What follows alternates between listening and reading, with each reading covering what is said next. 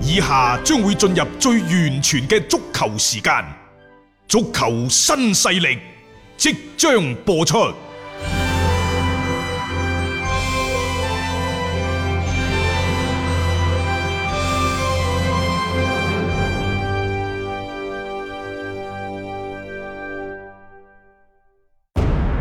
足球場，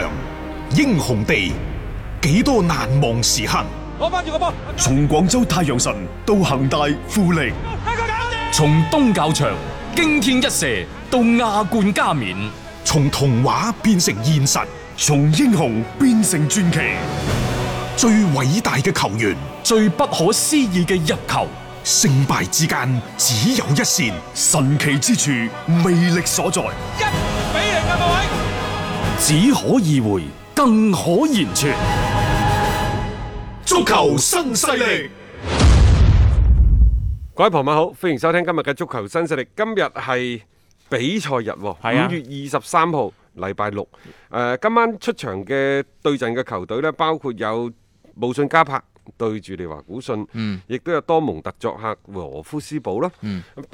壓軸嘅呢係拜仁慕尼黑嘅登場，佢嘅、對手將會係法蘭克福等等嘅。唔係下星期有歐冠啊，係下星期德甲開快車嘅周中，所以今晚其實都幾多強隊啊出晒啊好嚟事嘅。好事啊好事！啊啊喺未睇今晚嘅德甲對碰之前呢，我哋先同大家分享幾則呢，就歐洲嘅誒、呃球會嘅一啲新聞啦。嗯其實絕大多數都係煲水嘅，但係誒、呃反正因為而家嘅賽事真係唔係咁多，喺球壇嚟講有水就煲住先啦。係啊我哋首先關注嘅係國米同埋呢一個嘅誒、呃巴塞嗰度，嗯係因為之前呢就話佢哋一個大嘅嗰個交交交換易啊嚇，誒、呃主角呢就係、拿特路馬天尼斯，話、嗯巴塞呢就好想得到佢，嗯就因為呢美斯就好認可呢位阿根廷嘅小兄弟，嗯，係啊，所以呢，就誒、呃巴塞而家話一點一億呢個買斷就冇噶啦，嗯嗯，因為呢一點一億你買斷呢，你係真係要真金白銀攞出嚟攞嘅，錢出嚟啊嘛，係嘛而家冇啊嘛，而家冇， 就不如我俾幾個你交換下得唔得？嗯啊，即係如果交換嘅話，我再貼啲現金俾你，嗯嗯，可唔可以啊？咁樣。係所以巴塞嗰度呢，就俾咗幾個嘅人選出嚟作為添頭，嗯就搭落去就俾呃誒呢一個國米就啊希望換拿特路馬天尼斯。嗯但係而家頭痕啦，就係話拿特路馬天尼斯呢，就本人自己非常之願意去，嗯因為佢喺國米嘅人工只係三百萬歐元而家。國米話喂加人工啦，六百萬甚至乎八百萬都可以傾嘅。嗯但係巴塞呢，一下子係攞出咗一千三百萬歐元嘅年薪。嗯將佢視之為呢，就係、蘇亞雷斯嘅接班人嗯，志在必得，嗯啊！即係種種跡象都表示真係志在必得嘅。但係呢件事情呢，其實係好複雜、好複雜嘅，嗯因為巴塞俾邊幾個呢？就第一就係比達爾，第嗯二係比真力，嗯第三呢就係森美度。嗯啊，偏偏呢，就係而家國際米蘭呢，就話喂。除咗比達爾係干地真係想要之外嚇，嗯另外嗰兩個比真力同埋森美度呢，嗯，其實干地係唔係好中意嘅。係啊，唔啱佢嘅戰術體系，嗯咁點辦呢？即係而家巴塞又諗過第二啲辦法。喂，嗯既然你國米唔要，咁佢一轉身佢就漏祖雲達斯，因為祖雲達斯對森美度嗯有就啲表現興出趣好強烈嘅興趣。嗯亦就話而家嘅情況係咁嘅，森美度先係同祖雲去做交易，佢希望係將森美度賣俾祖雲。係啊，之前球員呢，本人啊，聽講話要作為交換嘅添頭之一，嗯要過國際米蘭呢，球員本人心味度嗯係唔中意嘅。比真力喺呢個過程當中呢，係比較少話語權 嘅，你可以暫時忽略不計係啊。嗯誒呢一個比達爾呢，嗯佢都願意過去嗯，國際米蘭，即係揾翻阿干地，干地大家有一個拍檔。曾經都好過嘛，好啦，咁而家森美度呢，就誒、呃、聽講嗰度係祖雲達斯要買，嗯佢又岌咗頭喎、嗯好啦，咁而家呢就係森美度加埋呢就艾杜美路呢兩個人、嗯打包就五千萬就賣俾祖雲達斯，你制唔制？係然之後呢，再將賣俾祖雲達斯呢兩個人嘅五千萬，嗯再加上比達爾嗯，同埋嗰度個比真俾力，真力係啊，就去換呢一個拿特路馬天尼斯翻嚟。喺某種程度上係三方交易，係但係祖雲達斯而家有冇咁蠢攞佢買森美度等人啲錢嗯去幫助巴塞。係嚇，即係貼嚟呢邊嘅去國際米國際蘭啊米蘭 呢亦都可能會，因為可能你要評估啦，嗯就係話如果你覺得拿特路馬天尼斯可能係對你今後奪冠嘅路程嗰度係有啊，好大嘅衝一個擊最嘅大話，嘅阻即係礙。等於就我俾錢，嗯就幫你買走我個最大嘅競爭對手嘅冇敵人錯。嚇，就算你俾咗啲其他嗰啲球員過到去咧，可能都覺得誒、哎威脅唔到我幾多，即係呢個大家即係諗過咯，即係成個一諗翻轉頭嗰個脈絡都幾清晰嘅。但係關鍵係呢啲咁樣嘅三方面嘅交易係咪咁容易可以匹配得到呢？即係互相之間，因為你每個球隊嘅需要有唔同，包括球員自己本人嘅意願，亦都會係幾阻礙咗成件事嘅一個推進。仲有喺呢件事當中呢，仲有一個最不可預知嘅因素係咩呢？因為森美度嘅經紀人就係門導師。哦，門導師呢，相對仲係比較好傾嘅，嗯但係人哋之所以成為最大牌嘅經理人之一，肯定係即係有好高超嘅嗰個手腕嘅。談判技巧好彩就唔係拉伊奧拉伊， 仲慘啊！如果唔係，鋸到你一頸血添啊！即係所以而家咧，嗱，你首先一樣嘢嘅清晰嘅，巴塞真係好想要呢一個嘅拿特魯馬天尼斯，但係限制於佢哋自己真係家冇餘糧啊，冇可能一下子俾到嗰個嘅所謂違約金去激活到呢個條款，只能夠係通過一啲嘅球員嘅交易啦，然後揾一啲可能國米都心儀嘅一啲球員過嚟咧搭埋。再加啲現金，咁再引進呢一個拿特魯馬天尼斯，呢、個就係巴塞想做到嘅效果啦。聽足球新勢力，晚晚有飯食。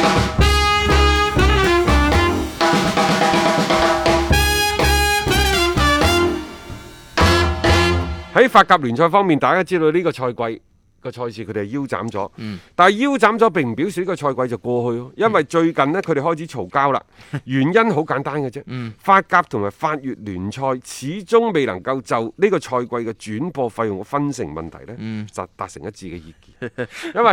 佢哋係法甲法乙打包去買嘅。啊，咁就話呢，就各隊俱樂部嘅代表喺最近係參加咗法國職業足球聯盟舉行嘅例會。嗯，呢個例會嘅主要嘅議題就係探討本賽季電視轉播費用嘅分成問題。嗯，因為按照以往嚟講呢，法乙聯賽係可以攞到每一個賽季啊，係、可以攞到九千九百萬電視轉播費用嘅。啊，成個法月啊，係啊九千九百萬啊！但係而家個賽事就係咁， 你都知㗎啦，未打完。嗯，未打完呢就要減人工㗎啊。所以減幾多，其實就個蛋糕就係咁大啦。嗯，法越呢就覺得我哋啲小兄弟多。嗯，你減可唔可以減少啲？係啊，我哋嘅生存環境就哦改善舒服啲，啲改善 下。法甲就認為呢，喂，既然停咗，我都有損失㗎。係啊啱唔啱啊啊啊？咁憑乜嘢你你就分多啲，我就分少啲呢？所以最大嘅關鍵問題就喺呢度。啊，即係大家喺呢個疫情衝擊底下呢，都係叫做受災戶嚟㗎啦。 咁大家都受災嘅情況底下，點解你可以得到更加多嘅補償，而我唔得呢？就因為我係法甲嘅球會，有啲法甲球會舉手啊，我哋嘅經營都好困難㗎，可能甚至乎過得唔會俾你啲法乙球隊滋潤得幾多。即係所以喺呢個分歧上面呢，大家互相係冇辦法啊喺現階段呢，有一個嘅調和嘅啊。，仲有呢，就法乙聯賽呢，就話都可以攞到好多俱樂部都可以攞到政府提供嘅即係疫情期間嘅保障貸款。嗯，但係佢哋唔一定要，因為佢唔知道還唔還得起呢筆錢。冇錯啦，貸款嚟㗎。啊，誒、第一轉播費係佢哋嘅收入嗯來源，重要來源之一。其次呢，就係、比賽門票嘅收入。嗯，而家比賽門票收入又冇啦，一分錢都冇。轉播費嗰度你仲話同我打個八折七折。啊，喂，咁嘅話，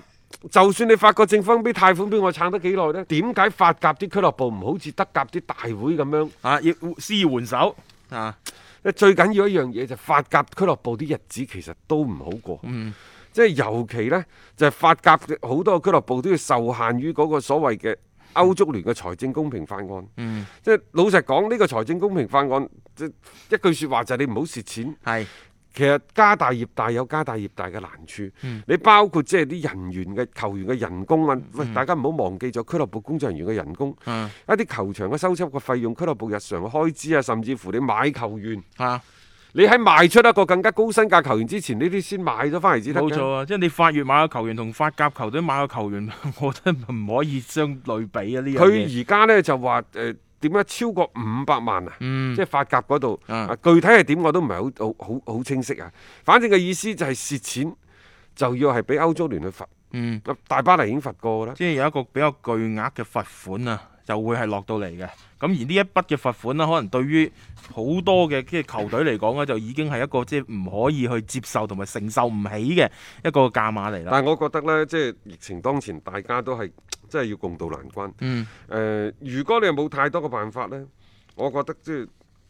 光腳嘅真係唔怕着鞋嘅。 而家係光亞碰瓷器，係啊你，話光亞驚，嗯，定定係係瓷器驚，冇錯啦嚇。法越就係瓷器嘛。 係啊，即係佢而家就係要同你硬困硬啊！佢佢如果唔係咁嘅話，佢連自己啲基本嘅一個訴求都達唔到，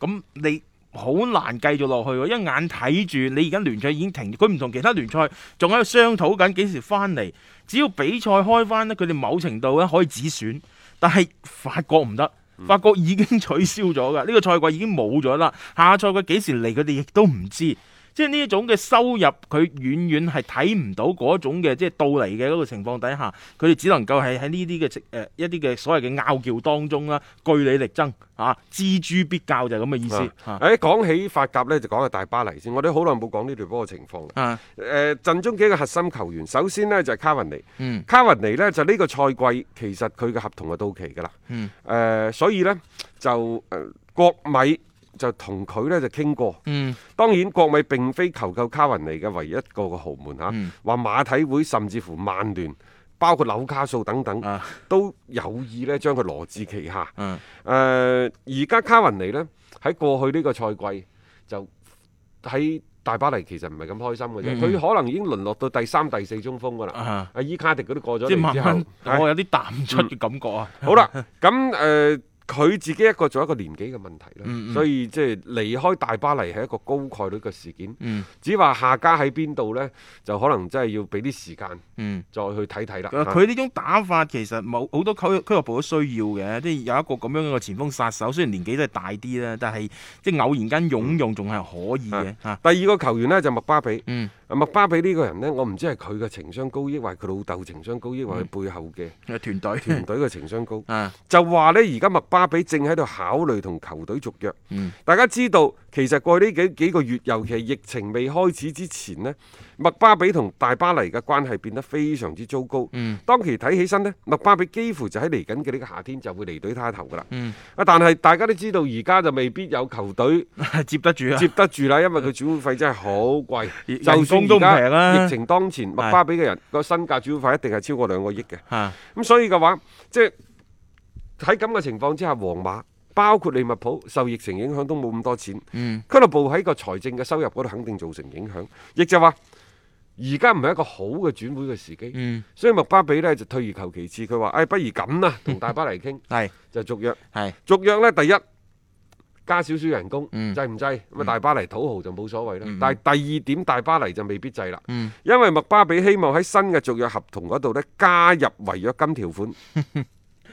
加幾多啊？喂啊，三個億違約金，三點五億違約金，二點五億違約金嗯啊，即係有球隊只要出得起呢個價錢，係啊，尼馬事件咪再次發生咯。就唔知大巴黎肯唔肯接受佢呢個條件。兩睇啊啦，麥巴比其實有份約係到二零二二年噶，即係而家呢份約啊嚇。我唔知二零二二年呢一個時間節點對於大巴黎嚟講係一個咩回事。而家我哋只能夠係睇住，即係好多嘢都係估係猜測嘅啫。但係包括佢身後嘅整個嘅投資者，同埋呢個二零二二年卡塔爾世界盃呢一啲咁樣樣嘅環節，如果串埋一齊嚟睇嘅話呢，我又唔覺得佢哋真係非要留麥巴比不可咯。呢、個再睇有變數嘅。啊第三個人呢，就係尼馬，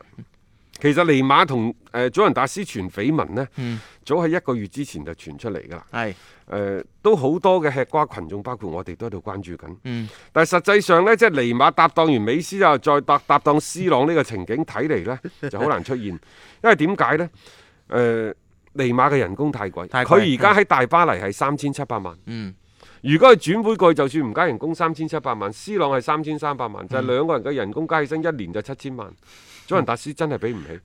喂，巴塞啊，翻到去啊，你尼馬三千七都要減到兩千七啦，最起係碼啊，減一千嘅。冇錯啊，一定要減㗎。嗰度仲有個美斯，美斯係四千一百萬，嗯，咁你叫睇住美斯頭啊，税後喎 係啊，咁你呢度作為尼馬，我如果過檔早啊，我做咩要睇你斯朗頭啫？ 即係佢甚至乎想壓斯朗一頭唔出奇㗎。即係呢個，我覺得個人唔同咗，個處理手法亦都唔同咗再㗎。加上呢，我又覺得最近呢，即係迪巴拉喺祖雲嘅位置都不斷喺上升當中。嗯，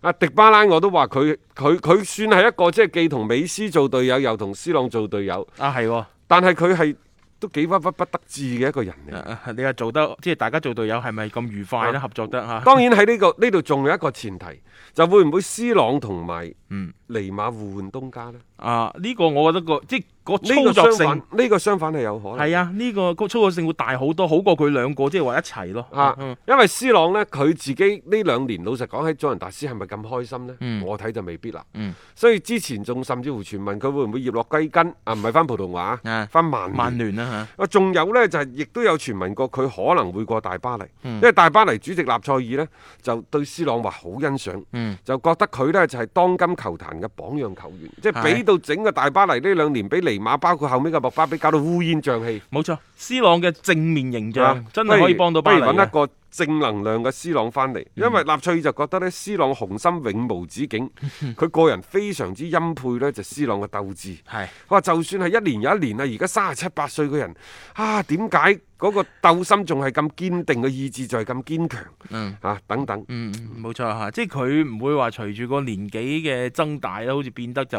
誒 hea 住踢啊，對自己放鬆要求啊，冇嘅。因為當初伊巴謙莫域呢，亦都係差唔多，不過後生少少嗰陣時嚇，啊嗯佢都曾經喺大巴黎效力過。係。嗰陣時呢，納粹爾對伊巴謙莫域都好欣賞。誒，即係覺得呢啲人呢，佢嗰個能力啊，特別佢即係出嚟呢，佢真係有一種天生嘅嗰種幾王者嘅氣質呢，係可以帶起成啊隊波嘅。呢、個佢哋即係巴黎其實係好需要呢啲咁嘅人，因為斯朗呢，呢、個人真係超級自律，嗯就話而家佢咪翻翻到祖雲達斯嘅，係到嗰隔離期之後呢，就翻到去呢一個啊訓練場嗰度。祖雲達斯全隊係而家陰性㗎個檢係測啊係咁然之後呢，就按照祖雲達斯嗰度講呢個隊醫同佢做個檢測呢，就嗯斯朗而家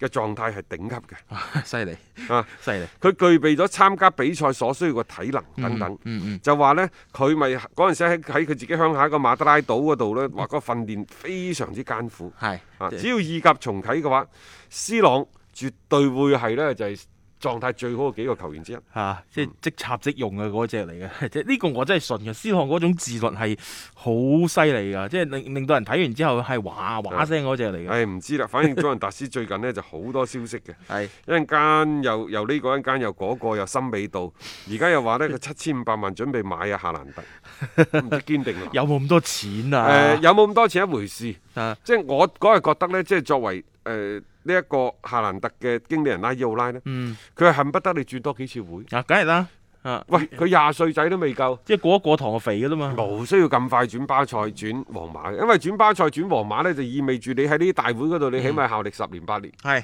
佢職業規劃呢，最好喺廿五六歲再轉過去，啊，亦就係廿五六歲之前最好再轉三浸。嗯最好嘅結果呢，多蒙特啊轉去祖雲達斯，嗯，祖雲達斯啊轉去曼聯。當然而家曼聯唔一定要去轉去曼城，係然之後再由曼城再轉去巴塞、嗯巴塞皇馬，係係三年一一輪，三年一輪。嗯咁樣呢，就可以實現到即係夏蘭特個人嘅最大價值。每一次轉會，拉伊奧拉亦都可以從中嗯啊，大炒一筆。呢個就係佢啊成個規劃嚟個㗎，規劃就係咁咯。好清晰啊，好清晰，係啊，咁啊，佢又有咁嘅能力，係啲搶手貨嚟，一推出市場，肯定好多嘅即係球隊啊，特別係啲大會啊，係及啱呢一位嘅挪威嘅前鋒嘅，所以你喺呢一個嘅前提之下呢，拉伊奧拉服務嘅呢一個嘅夏蘭特呢，係唔憂下家，佢梗係想轉多幾次啦。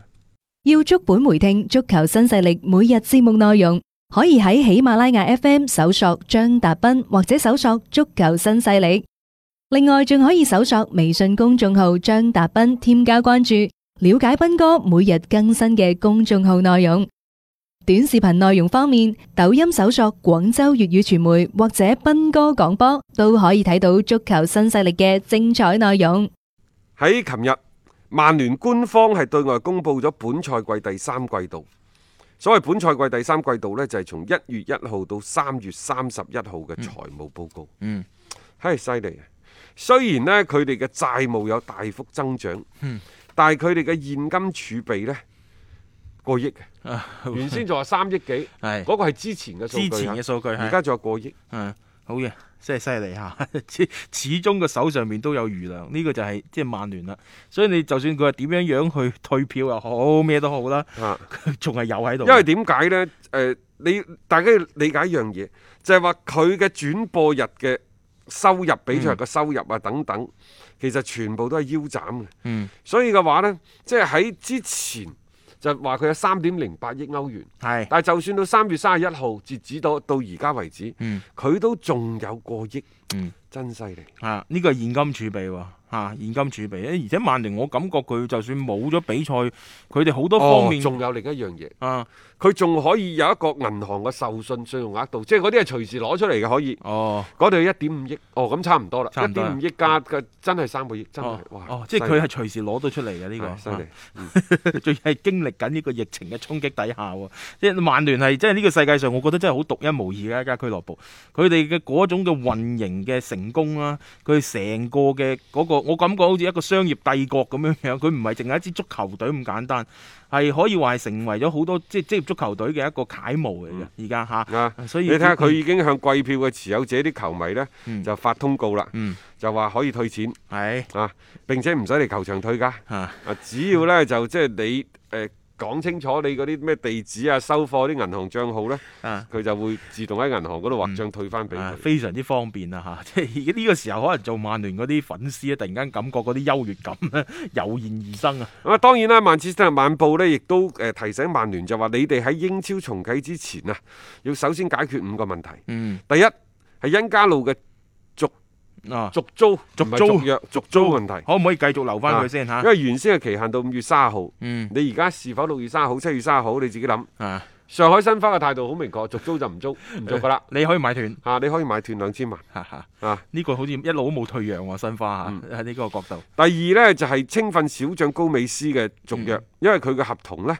就六月底到期啦，佢、就被視為呢就未來曼聯嘅希望之一。係啊你有一續你有一續唔續約有一件小妖，第三呢，係非常之關鍵，保羅保巴點辦？啊，快啲清咯！但係而家好似冇咩人接手咯，啊感覺上邊嚇，因為你曼聯仲係好似企住一個都相對高嘅價錢，咁令到啲有意嘅球隊啦，可能就望而卻步噶咯喎。咁包括呢，就係其他嗰啲點樣確定新嘅主力陣容，因為拉舒福特啊、嗯等等，保羅保巴啦恢復訓練啊怎麼辦等等。天空體育就話呢，誒、恩加路走定留，其實曼聯就唔使太過擔心，嗯因為拉舒福特已經好翻啦。嚇、拉舒福就好翻，但係我覺得兩個人類型唔唔係好同嘅喎。有時恩加路佢嘅嗰種踢法，亦都係曼聯現階段所需咯，即係一個喺前邊頂得住嘅前鋒嘅球員。我倒係覺得呢，即係而家最關鍵嘅係保羅保巴嘅問題。嗯呢條友仔點辦？嗯，即係我覺得首先曼聯唔可以再容忍保羅保巴喺球場內外喋喋不休嘅緋聞。嗯，點賣？賣幾多錢？係你話原先嘅價格呢？嗯冇咩可能㗎啦，係冇可能㗎嗰個價錢 嚇。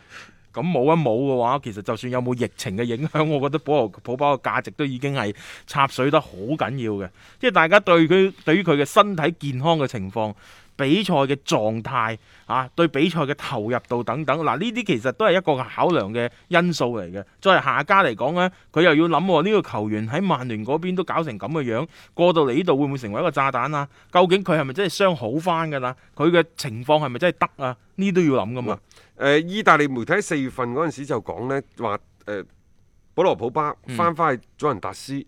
就個交易，又或者係交易嘅程序基本上接近完成。嗯嗰陣時就話呢，傾到八千三百萬，我嚇咁高 嘅，因為當初買佢翻嚟係八千九百萬，係啊，啊咁高嘅品而家就賣到八千三百萬，真係好高如好果咁高。啊嗱嗱聲賣，但係而家咁嘅情況呢，嗯就已經發生咗變化㗎啦。嗯你你會唔會腰斬就唔知，我覺得去到五千萬真係 係啊，俾貴咗佢已。經執到。嗯啊，咁當然啦，一種係啊啱啱我哋講嘅嗰個現金嘅方案，第二個係球員加現金。嗯，啊，祖雲達斯呢就想用呢一個拉比奧 特就去換誒刺頭換刺頭呢，啊，因為誒、呃保羅普巴又唔想留低喺祖雲達斯，啊啊保羅啊又唔想留留低喺曼聯拉係嗯比奧特亦都唔想留低喺祖雲達斯。但係呢位仁兄呢喺大巴黎喺祖雲達斯都踎唔落去嘅麻。煩友嚟㗎，麻煩友嚟嘅又係一個，即係即係作為曼聯嚟講，冇必要去去冒啲咁嘅風險。仲有另一點呢，嗯就佢而家保羅普巴喺曼聯係三十七點五萬磅，唔係廿九嗯三十七點五啊！啊佢嘛，可能加咗人工噶啦。嗯其次呢，就係祖雲達斯，因為俾咗咁高嘅轉會費，嗯所以佢翻翻到祖雲之後嘅人工唔會超過十六萬磅，哦，喂，咁啊落差好大喎、落差好大呢，有個辦法，嗯就係你俾一筆賠償金咯，你祖雲係咪呢一個曼 聯？曼聯賠償金， 即係送瘟神咁送走保羅普巴啊！我俾夠錢你補翻補償你，你就同我乖乖地唔好搞搞震啦，去翻祖雲達斯效力，咁就 可能大家會覺得一家便宜兩家著。都曼聯制唔制先？ 即係仲要咁樣樣去嘔突出嚟，呢、個可能唔一定佢哋高層想接受嘅一個情況咯。蘇斯克查喺呢個禮拜接受一啲媒體採訪嗰陣時咧，就話講得好強硬。佢話哪怕紅魔陣容留低咗漏洞，嗯佢亦都唔會留低球隊當中嘅害群之馬。啊，咁邊個係害群之馬呢？有媒體就話會唔會係 A 山齊士啊？嗯，會唔會係盧卡古啊？係啊。但我又覺得呢，會唔會係指保羅普巴？啊因為佢仲留喺度啊嘛，嚇、即係呢樣嘢大家可以細細去體味翻啊。